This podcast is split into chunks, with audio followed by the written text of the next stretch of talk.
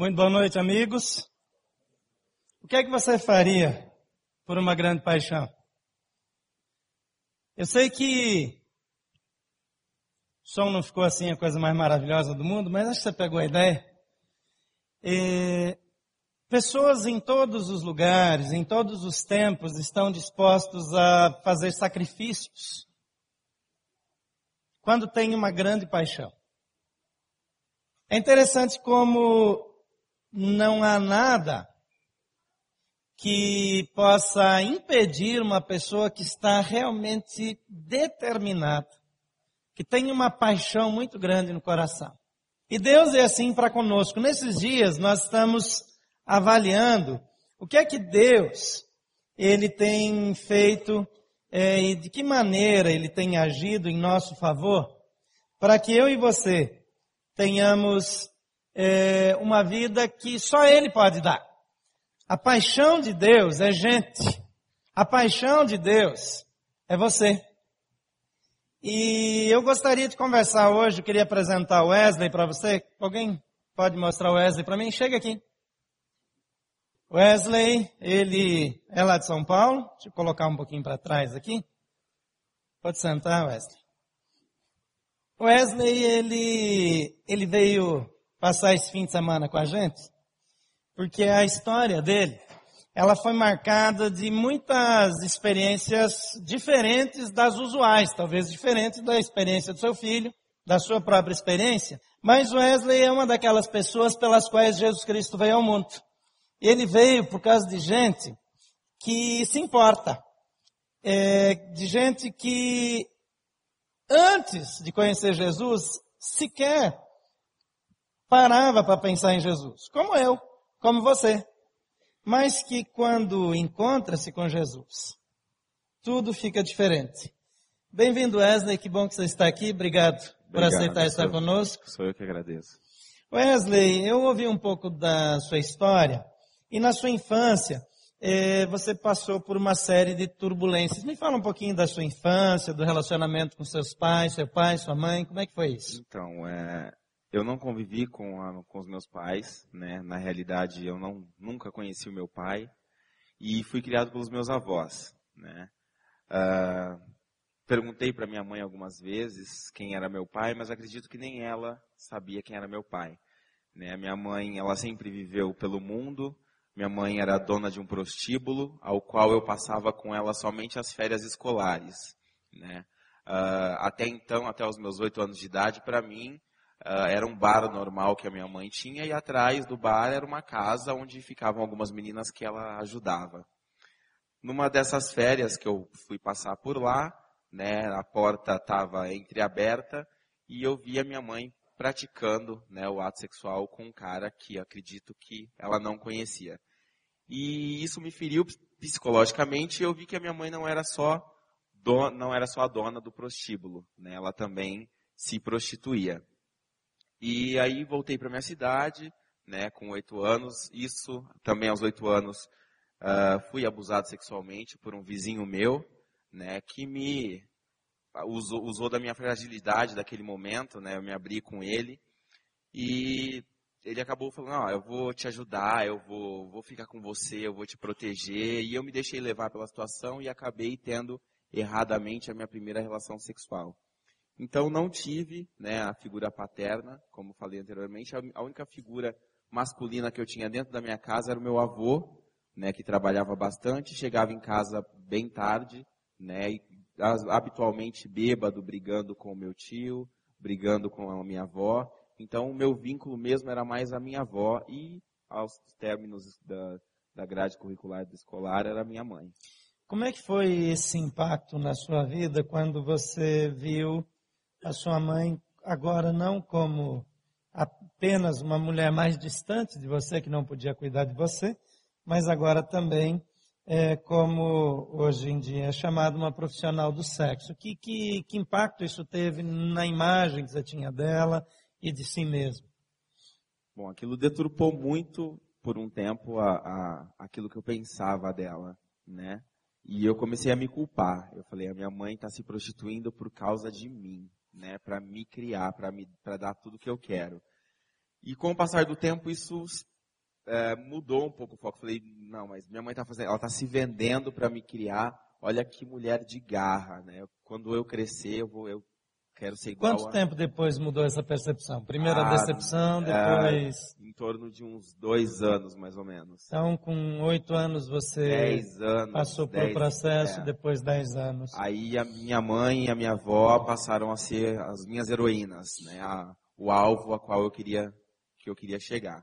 E nisso entrou o homossexualismo na- definidamente na minha vida. Sim, porque você já tinha sido iniciado aí por, por Na- conta isso na desse abuso É. e essa continuação. Ok. É, depois você mencionou que você chegou a procurar ajuda religiosa. Como é que foi essa sua trajetória? Então, eu sou de berço católico, né? Frequentei, sempre frequentei os rituais católicos. Fiz primeira comunhão, fiz crisma, né? E a crisma eu fiz por volta dos 13 para 14 anos. E naquela época a Igreja Católica condenava muito o homossexualismo, principalmente o homossexual. E foi quando eu comecei a me afastar do catolicismo e um, entre aspas, um amigo meu me disse que ele era do candomblé, né? E que lá, lá isso era aceito, era normal uma entidade que, que, que me, me perseguia e que estava querendo me ajudar. E eu me deixei levar, né? Por isso e fui conhecer o candomblé. Acabei gostando, né? Era um ambiente propício, realmente me ajudaram entre aspas, né? Me acolheram muito bem. Só tinha homossexual, travesti, usuário de droga, ex-presidiário, bandido. Então, assim, para mim era um, à primeira vista era um ambiente desprovido de preconceito. Eu falei, não, aqui eu vou me dar bem, né? Só tem gente. Não olhei para o defeito de ninguém. Falei, aqui o pessoal vai me aceitar como eu sou e eu vou aceitá-los como eles são também. Então, aí num ambiente mais acolhedor, você começou a se desenvolver dentro da Exato. religião. Aí comecei, né, sendo médium, me batizei, frequentei sete anos, me tornei um pai de santo e fiquei dentro do candomblé até os 23 anos de idade. Aí comecei a me hormonizar, nessa época que eu entrei né, para o candomblé, eu comecei a me hormonizar, devido às companhias, comecei a tomar hormônio feminino, a pílula anticoncepcional, e com a evolução fui tomando né, hormônios injetáveis para, inicialmente para criar um corpo feminino, para ficar mais atraente, vamos dizer assim. Você nessa época começou a se travestir também? Al- Algumas vezes, né, eu comecei a frequentar meios GLS, boates GLS, né, e comecei pra, por diversão a me travestir, né, comecei, conheci as famosas drag queens que animam essa, esse tipo de festa e quis por, por, por fantasia me vestir uma Eu vez. acho que nós temos algumas imagens aí. Pode colocar algumas imagens? A gente tem um monitor ali, pode acompanhar. Essas são Essas- da Cracolândia, né, da onde eu dormia, dormi um uma boa parte do tempo que eu cheguei em São Paulo. E aí são fotos minhas na época que eu era travesti. Aí o meu batismo. Ok. Então, nessa época, o que é que te levou a, a, a querer mudar alguma coisa? É, por que que você... Porque, porque você parou aí, nessa época você estava trabalhando ainda, você já Então, estava na Cracolândia? É, a- a- eu estava com 20 anos quando eu fui internado pela primeira vez. Né? Eu entrei na faculdade com 17 anos e na faculdade eu conheci, aos 16 anos eu fiz uso da maconha pela primeira vez, quando eu falei para minha família que eu era homossexual e houve toda uma rejeição. Né? Separaram talheres, roupas de cama, tudo foi separado. Minha mãe ficou um tempo sem falar comigo. E a mesma pessoa que me assediou, né, com 8 anos, me deu a maconha aos 16 para amenizar essa situação. Quer dizer que essa Enfim. pessoa acompanhou a sua vida. Tinha, ma- tem mais alguma coisa ruim que ela introduziu em você ou não? Não. Teve mais alguma... Aí É. consegui, graças a Deus, entrar na faculdade com 17 anos, né, que é o sonho de, de todo adolescente. Mas aí lá encontrei mais homossexuais, né, aí conheci, entre aspas, aí as travestis de luxo, né, que não iam pra rua fazer programa, que viviam de luxo, só de, de ostentação, de shopping. E conheci, aí comecei a fumar cigarro, comecei a ingerir álcool, comecei a cheirar cocaína e tive que ser internado devido ao uso da cocaína. Né? Fui internado numa clínica católica. Dentro dessa clínica conheci uma pessoa, né, ao qual morei com ela ao término do tratamento por quatro meses. E aí ela retornou ao uso das drogas, a gente se separou e eu permaneci por mais dois anos limpo.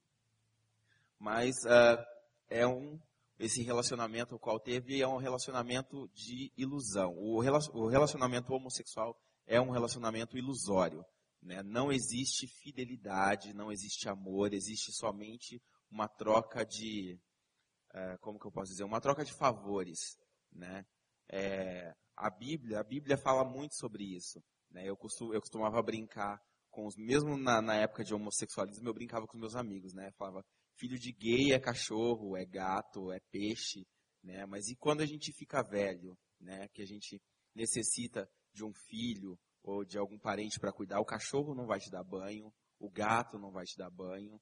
E eu comecei a pensar nessas coisas. Deus começou a agir a partir daí. Ok, mas aí, aí eu queria entender um pouco melhor. Você estava nessa questão da drogadição, você passou por um centro de recuperação, você saiu, ficou um tempo limpo, quer dizer, ficou um tempo, depois você voltou a usar. Exato. Com a morte, com, a, com o falecimento dos meus avós, né, eu retornei ao é. uso. E aí eu comecei a trabalhar com telemarketing e fui para um salão de beleza também. Foi aí que eu conheci né, as travestis que faziam programa pela internet. Aí, como eu já estava tomando hormônio, né? Estava trabalhando no salão, aí coloquei aplique, né? Já, já andava pela rua de, de, de menina, mesmo com roupa de menina. Já tinha perdido todos os valores, né?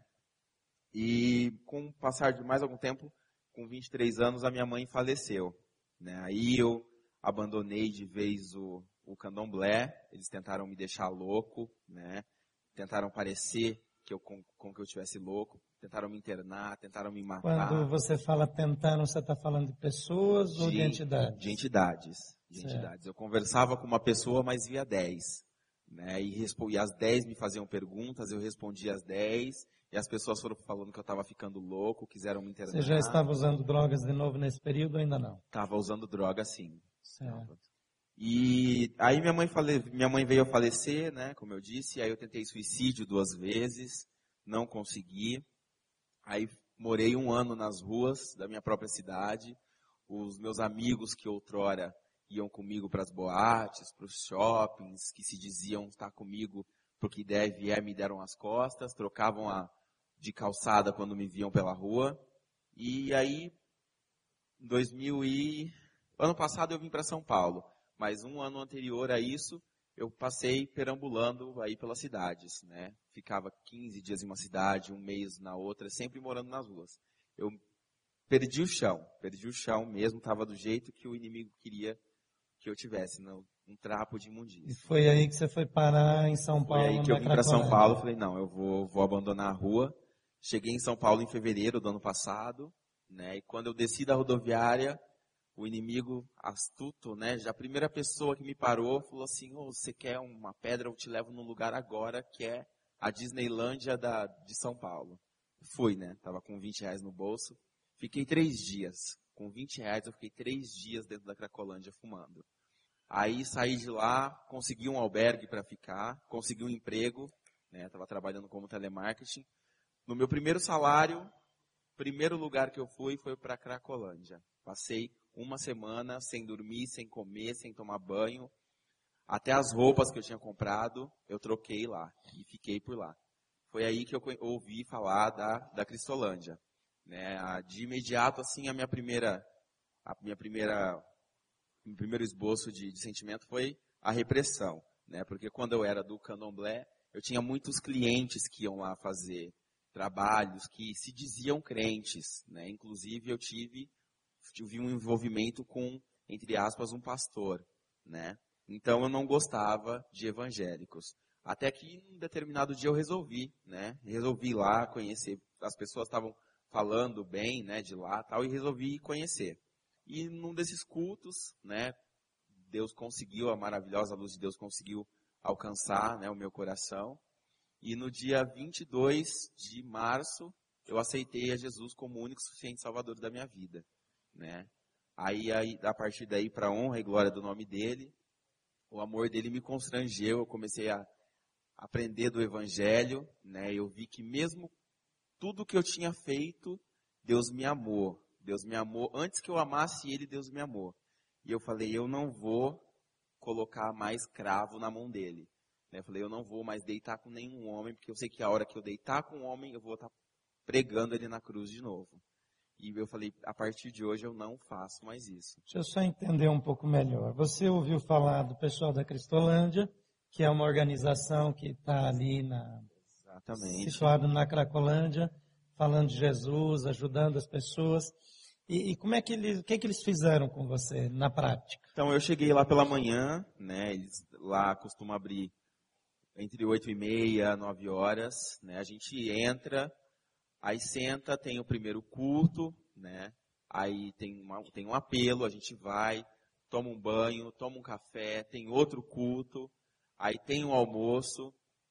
Nessa época que eu cheguei lá, uh, passava-se a tarde toda lá, né? A gente tinha estudos bíblicos, isso vai, vai retornar agora, né? Então, nisso foi que eu fui conhecendo Jesus.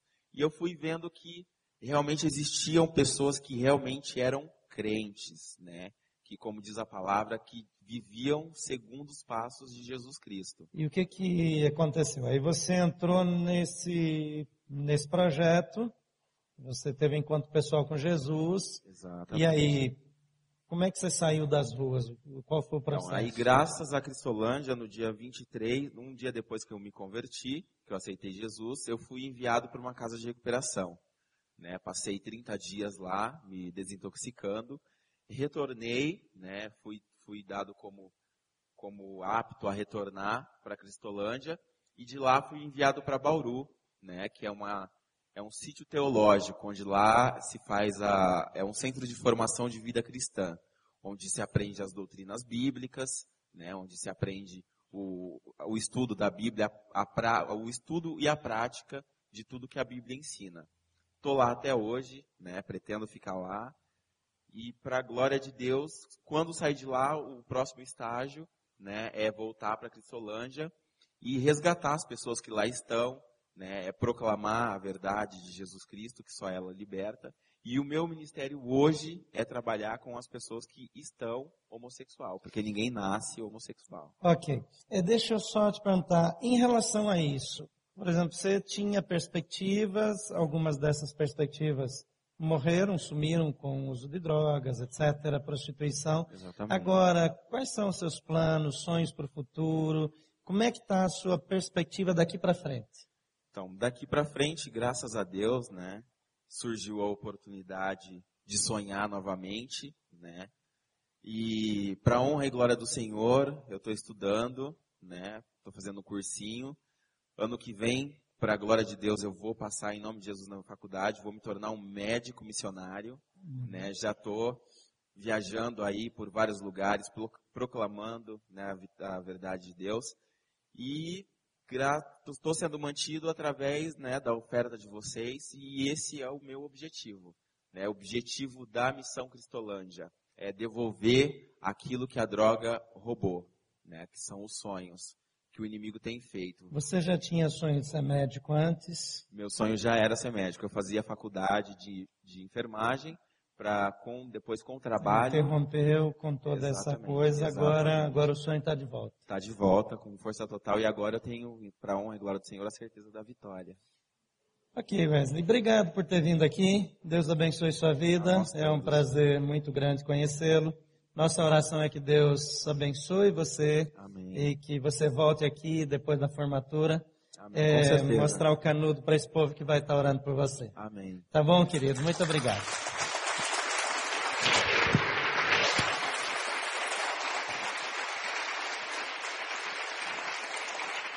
Quando nós falamos de uma paixão, hoje de manhã nós conhecemos a líder desse projeto, que estava com a vida muito bem estruturada, quieta, sossegada, seu casamento, sua vida em ordem. De repente larga tudo, tem que deixar os filhos pelo caminho, é, já grandes, né, que já podem se virar, mas para partir para um projeto numa região que a maioria de nós não gostaria de passar nenhuma hora. Mas onde tem pessoas, existe o amor de Deus. Porque a paixão dele Deus fez grandes ajustes para ajudar gente como Wesley, mas para ajudar gente como eu e você, que talvez não tenhamos a mesma história. É possível que você esteja muito bem, seja um servidor público, tem um cargo comissionado, está ganhando bem, mora em Brasília, né? Você chegou em Brasília, seu salário aumentou um pouquinho, no começo você achou que isso ia ser muito importante, depois você descobriu que o custo de vida aumentou também, e que não era tudo aquilo. Mas de qualquer forma, você tem perspectivas, tem carreira. Chama a minha atenção que Wesley, a despeito das experiências que ele teve, ele parou de sonhar. Chegou um dia que os sonhos começaram a morrer. Que a única coisa que ele podia desejar é mais uma pedra de crack ou mais uma droga, é, ou mais um dinheiro e fazer qualquer coisa para ter mais um dinheiro para poder se manter iludido, viajando por mais um tempo. Wesley está no começo da caminhada. A gente sabe que os desafios para a vida dele ainda são grandes. É um menino inteligente, já esteve na faculdade, abandonou tudo, vai voltar com toda certeza. Tem pessoas por trás dele, tem gente orando por ele, sustentando. E as pessoas que fazem isso, fazem por causa de uma paixão. Porque acreditam que não há ninguém no mundo que não possa mudar. Não há nenhuma situação que não possa mudar. Infelizmente, a, a psicologia atual propõe que eu aceite tudo. Se eu tenho uma tendência à homossexualidade e ela me incomoda, então a minha terapia é para aceitar a minha condição. Se a minha é, tendência é ser muito egoísta, então eu começo a não ver aquilo como egoísmo, mas ver aquilo como uma característica. E se eu mudar o, jeito de olhar, eu não vou sentir culpa e eliminando a culpa eu vou estar bem. É pena que não funciona. Nós somos criados para ser felizes. Deus nos criou porque nos ama. E Deus, Ele fez várias coisas, eu quero compartilhar algumas, que Ele fez que são ajustes extremamente difíceis. Ajustes sacrificiais. Quantos estiveram aqui hoje de manhã? Levante a mão. Você que esteve aqui hoje de manhã ouviu a história da Soraya que fez com a sua família ajustes sacrificiais. Mas quando a gente ouve o Wesley e ouve de tantos outros, a gente não tem nenhuma dúvida que vale a pena. Deus também fez ajustes sacrificiais. Um dos mais importantes, ou o mais importante, foi enviar o seu filho, Jesus Cristo, para vir a esse mundo por sua causa. Filipenses 2,7 diz, mas esvaziou-se a si mesmo, vindo a ser servo, tornando-se semelhante aos homens. O ser Deus, aquele que tem todo o poder, aquele que pode todas as coisas, aquele em quem não há limitação alguma. Ele se torna um ser limitado, é, com recursos limitados, com possibilidades limitadas. Ele sofre, ele se sacrifica por amor a mim e a você. Em Filipenses capítulo 2, versículo 5 a 8 diz, seja a atitude de vocês a mesma de Cristo Jesus, que embora sendo Deus, não considerou que o ser igual a Deus era algo a que se devia pegar, mas esvaziou-se a si mesmo, vindo a ser servo, tornando-se semelhante aos homens, e sendo encontrado em forma humana, humilhou-se a si mesmo e foi obediente até a morte e morte de cruz. Vamos orar mais uma vez? Pai querido, nós louvamos o teu nome. Porque Jesus Cristo veio a esse mundo porque o Senhor nos ama. O Senhor Jesus veio a esse mundo por causa de gente como eu, como Wesley, e como todos os que estão aqui nessa noite. Cada um com a sua história, cada um com as suas experiências, cada um com marcas diferentes, mas pessoas que o Senhor ama. E essa paixão o levou a fazer ajustes tão importantes na sua vida, que não há como não reconhecermos o seu grande amor. E hoje à noite nós queremos que esse mesmo amor que alcançou Wesley, que alcançou a minha vida, alcance a vida de todos aqueles que aqui estão, que eventualmente ainda não tenham sido alcançados por esse amor. Por isso nós oramos agora em nome de Jesus. Amém. Quais foram alguns dos ajustes divinos? Ajustes que ele fez por amor. Em primeiro lugar, se você tem o seu esboço, você pode anotar aí, por amor, ele renunciou ao poder. É interessante o que pessoas fazem por poder. Wesley disse que no começo ele ficou muito chocado quando soube que a sua mãe se prostituía. Claro, era uma criança ainda, o efeito disso, o impacto disso na vida de uma criança é muito forte. Mas é interessante como a, a melhora da visão que ele tinha da mãe tinha a ver com o que ele recebia da mãe. Quer dizer, os benefícios que vinham por meio do serviço da mãe fizeram com que o olhar dele com a mãe fosse mais misericordioso.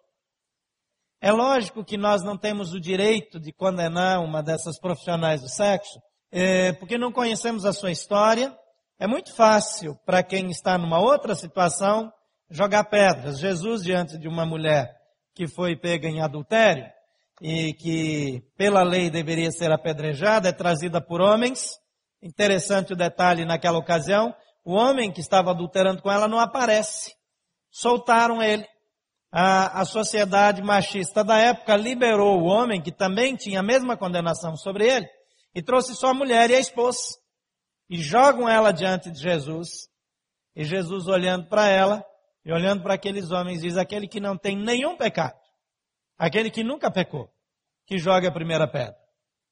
É muito fácil pessoas acusarem os outros, é, discriminarem, fazerem acepção de pessoas. A Bíblia diz que isso é pecado.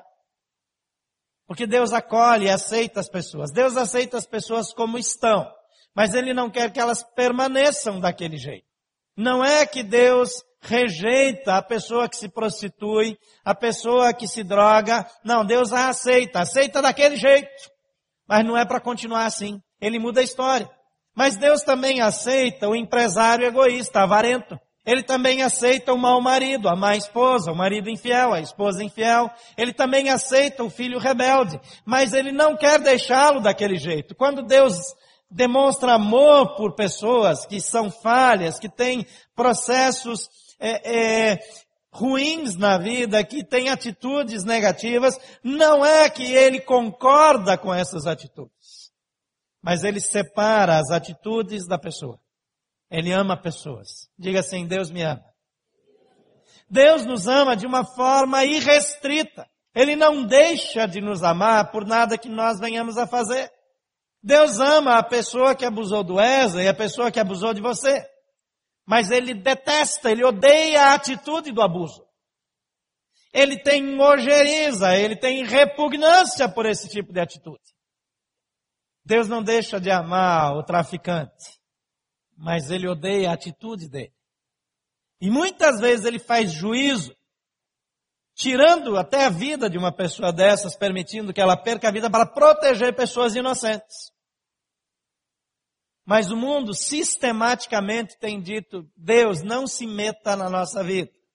Deus saia da nossa cultura, saia da nossa escola, saia das nossas ah, dos nossos clubes, da nossa sociedade, saia das nossas casas. Aí quando um maluco sai, como lá em Realengo, e atira nas pessoas, nós dizemos onde está Deus? Ele está no lugar para onde nós o enviamos, para fora das nossas vidas.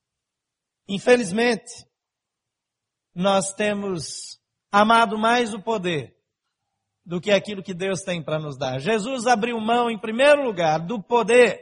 Nós moramos numa cidade de muito poder no centro do poder no Brasil.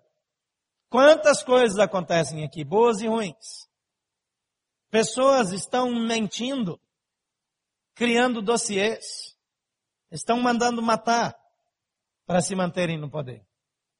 É Jesus, por amor, voluntariamente ele abriu mão do poder. E diz Filipenses 2,6 que, embora sendo Deus, não considerou que o ser igual a Deus era algo a que devia pegar-se. A missão era mais importante do que a posição. As pessoas, alvo do amor, tinham prioridade. Você é a prioridade de Deus. E ele abandonou a sua condição, a sua posição e o seu poder por amor a você. Em segundo lugar, por amor, ele fez-se servo. É, é, um aprofundamento da primeira ideia. Diz o versículo 7, mas esvaziou-se a si mesmo, vindo a ser servo, tornando-se semelhante a homens. Ele fez-se servo. Eu queria que você entendesse que servo, nesse contexto aqui, é escravo. Oficialmente nós não temos escravos no Brasil, mas de fato nós temos. Nós temos escravos em algumas regiões é, trabalhando na, na agricultura. Nós temos, vez por outra, encontrado crianças em condição de escravidão mesmo no Brasil. Nós vimos denúncias não muito tempo atrás de bolivianos que vieram para o Brasil em situação, uma condição de vida muito ruim e que, mudando para São Paulo, foram é, contratados é, para trabalhar em grandes tecelagens clandestinas e eles trabalham em condições subhumanas, recebem um pequeno salário, parte do qual eles ficam devendo sempre, então eles fazem uma dívida impagável e são explorados e esse é um tipo de trabalho escravo dos tempos atuais. Aqui diz que ele se fez escravo. Porque ele se dispôs a fazer coisas que só um escravo faz. Ele, que abriu mão do poder, ele passa a servir pessoas. Ele passa a ensinar que é mais nobre servir do que ser servido. Ele lava os pés dos discípulos, que é uma atitude que era uma tarefa do escravo da época. Quando um dos discípulos não quer que ele faça isso, ele insiste, ensina sobre a importância daquele gesto. Em todo tempo, nós vemos Jesus dando a mão para os necessitados, curando enfermos, atendendo viúvas, ressuscitando o filho de uma viúva que já não tinha mais ninguém, cuidando de gente, servindo pessoas. Em terceiro lugar, nós vemos que por amor, ele humilhou-se a si mesmo. Algumas pessoas aprendem a humilhar os outros. Aprendem a descarregar a sua raiva, destilar veneno, né? Quando são ofendidas, são atacadas, então elas revidam e revidam às vezes com uma crueldade é, é muito grande. Jesus não revidava. Jesus amava aqueles que o atacavam. O versículo 8, a primeira parte do versículo 8, no capítulo 2, diz: sendo encontrado em forma humana, humilhou-se a si mesmo.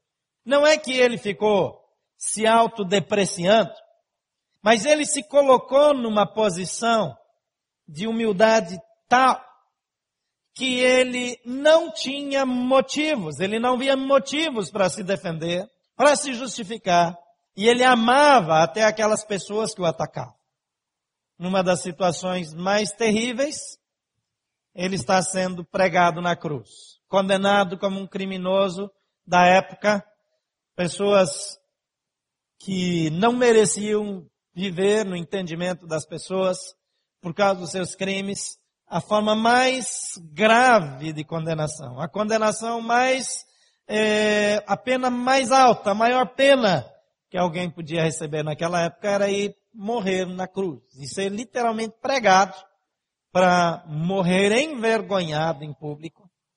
E essa era também uma forma didática não muito é, convencional para desestimular outros a praticarem crimes, porque eles eram pregados numa cruz nus em público, com muita humilhação e sofrimento. E Jesus é condenado a essa condição, como se fosse um assassino cruel.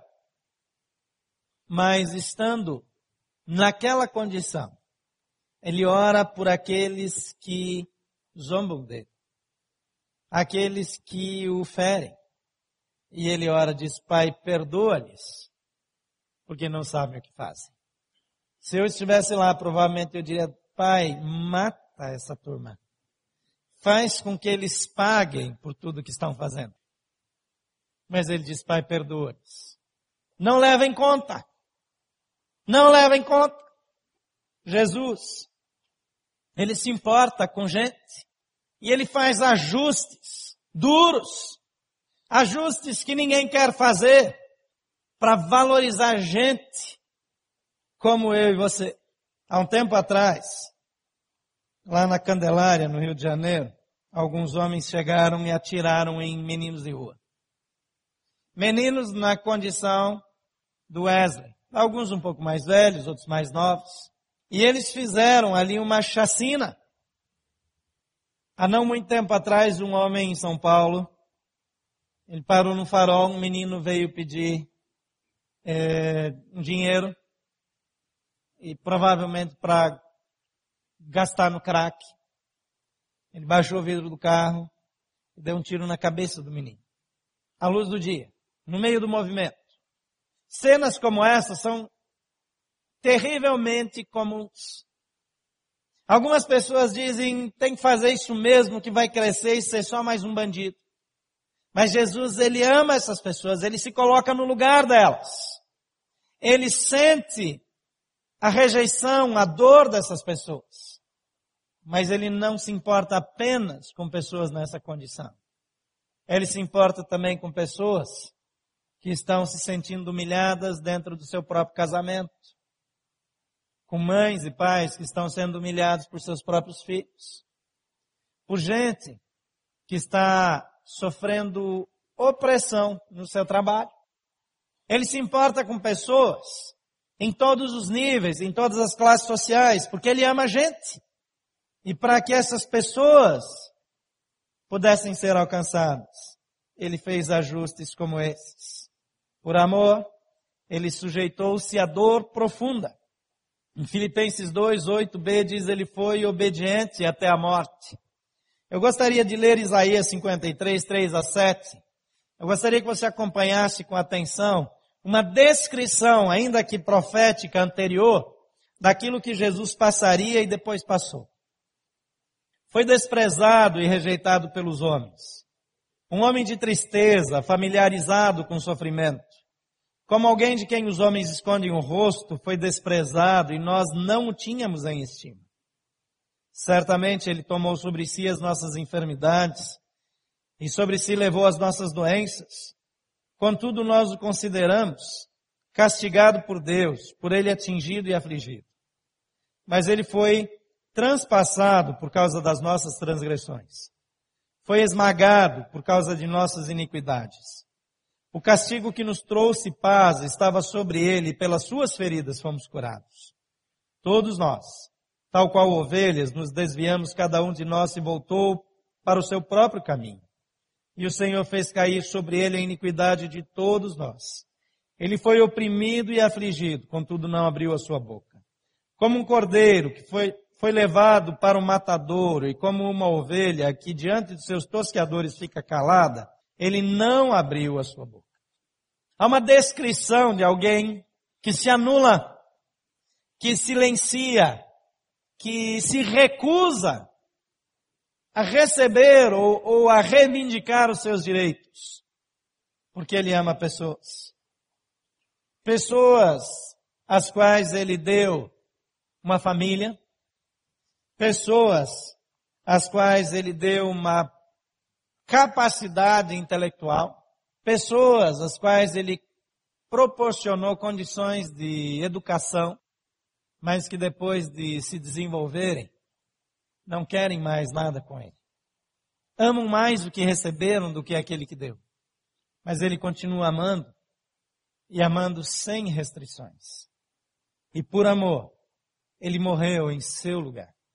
A Bíblia diz que o afastamento de Deus significa morte eterna. Voltando mais uma vez à história do Wesley. O que aconteceu com Wesley é que ele havia morrido. O que Wesley tinha não era vida, era morte. Quando alguém consegue ficar satisfeito com o trabalho de uma mãe que se prostitui, porque dali vem algum recurso, isso já não é mais vida. Quando alguém precisa se acostumar à condição de ser abusado sexualmente por alguém que diz que vai ajudá-lo, isso já não é mais vida. Mas quando essa pessoa entra em processo de degeneração, de degradação. E, e, se torna dependente do crack, se torna é, uma pessoa que não consegue mais viver livre e vai dormir nas ruas e, e, e já não tem mais autoestima e, não tem mais nada. A sua vida já acabou há muito tempo. Agora tem gente aqui hoje à noite que está longe do crack, que está entre aquelas pessoas que baixam o vidro do carro e dá uma ajuda para as crianças, para os homens que vêm pedir, mesmo desconfiando que talvez aquilo vai virar crack, mas não tem coragem de dizer não. Porque tem um bom coração, quer ajudar o outro. Tem gente aqui sentado neste auditório, que embora tenha uma condição boa e ajude pessoas, se sente também sem vida. A depressão, a melancolia, a angústia, se tornaram uma condição, um estado de vida. A melancolia tirou a sua razão de viver, tirou a sua motivação. Outras pessoas usaram estratégias de sobrevivência, então mergulham no trabalho ou numa agenda social intensa. Mas quando tudo silencia, quando a festa acaba, quando as luzes se apagam, quando a noite se impõe, há uma tristeza profunda. Tem gente que não pode deixar a TV desligada que vai dormir assistindo TV para não pensar na vida. Pessoas que usam psicotrópicos para se manterem estáveis. Pessoas que precisam de medicação para dormir. Pessoa que não vai para a cama sem um Lexotan. Há tantas pessoas numa condição que até pensam que estão vivas, mas o que vivem não é a vida. Jesus Cristo disse, eu vim para que vocês tenham vida e vida em abundância. Ele morreu para que eu tenha vida. Em Filipenses diz que ele foi fiel até a morte e morte de cruz. Para que eu não precise viver assim. Romanos 5,8 diz, mas Deus demonstra o seu amor por nós. Cristo morreu em nosso favor, quando ainda éramos pecadores. Não fizemos nada não fizemos nada que justificasse o investimento divino em nosso favor. Mas ele olha para mim e para você e ele diz: Eu amo você. Não importa o que você fez. Tem gente que tem vergonha da sua história. Tem gente que fez coisa feia para subir na vida. Tem gente que não se orgulha do seu passado, inclusive conta uma história fantasiosa do passado para não lidar com fatos. Tem pessoas que estrategicamente decidiram esquecer fases da vida. Mas de vez em quando, parece que há uma cobrança lá do mundo interior. Parece que alguma coisa grita lá de dentro e diz: Eu sei quem você é. Eu sei o que você fez. Eu sei o que você fez no verão passado. Mas Jesus, Ele assumiu o meu lugar. A Bíblia diz que quando eu me conecto com Ele, Ele cancela a minha história. Ele apaga a minha história ruim. Ele assume o meu lugar. Em Gálatas 3,13 diz: Cristo nos redimiu da maldição da lei. Porque quando se tornou maldição em nosso lugar, pois está escrito: Maldito todo aquele que for pendurado no madeiro. Havia uma sentença de morte sobre a minha vida. Havia uma declaração que eu não posso ser feliz, que eu não posso viver bem, que eu não posso ter paz com a minha consciência, que eu não posso ser um bom marido, que eu não posso ser um bom pai, que você não pode ser uma boa mãe, uma boa esposa, um, uma mulher feliz, por causa da sua história. Mas Jesus, ele se torna maldito em nosso lugar ele toma a culpa em nosso lugar e ele acerta a conta. Ele diz: Você está livre. Você está livre. Eu não sei como são as suas noites de sono. Eu não sei o que é que você precisa, que tipo de droga você precisa. Talvez seja uma outra pessoa a sua droga. Talvez a sua droga seja uma droga legal. Talvez você precisa estar com amigos até que o sono derrube. Se o sono não vem, o vinho ajuda.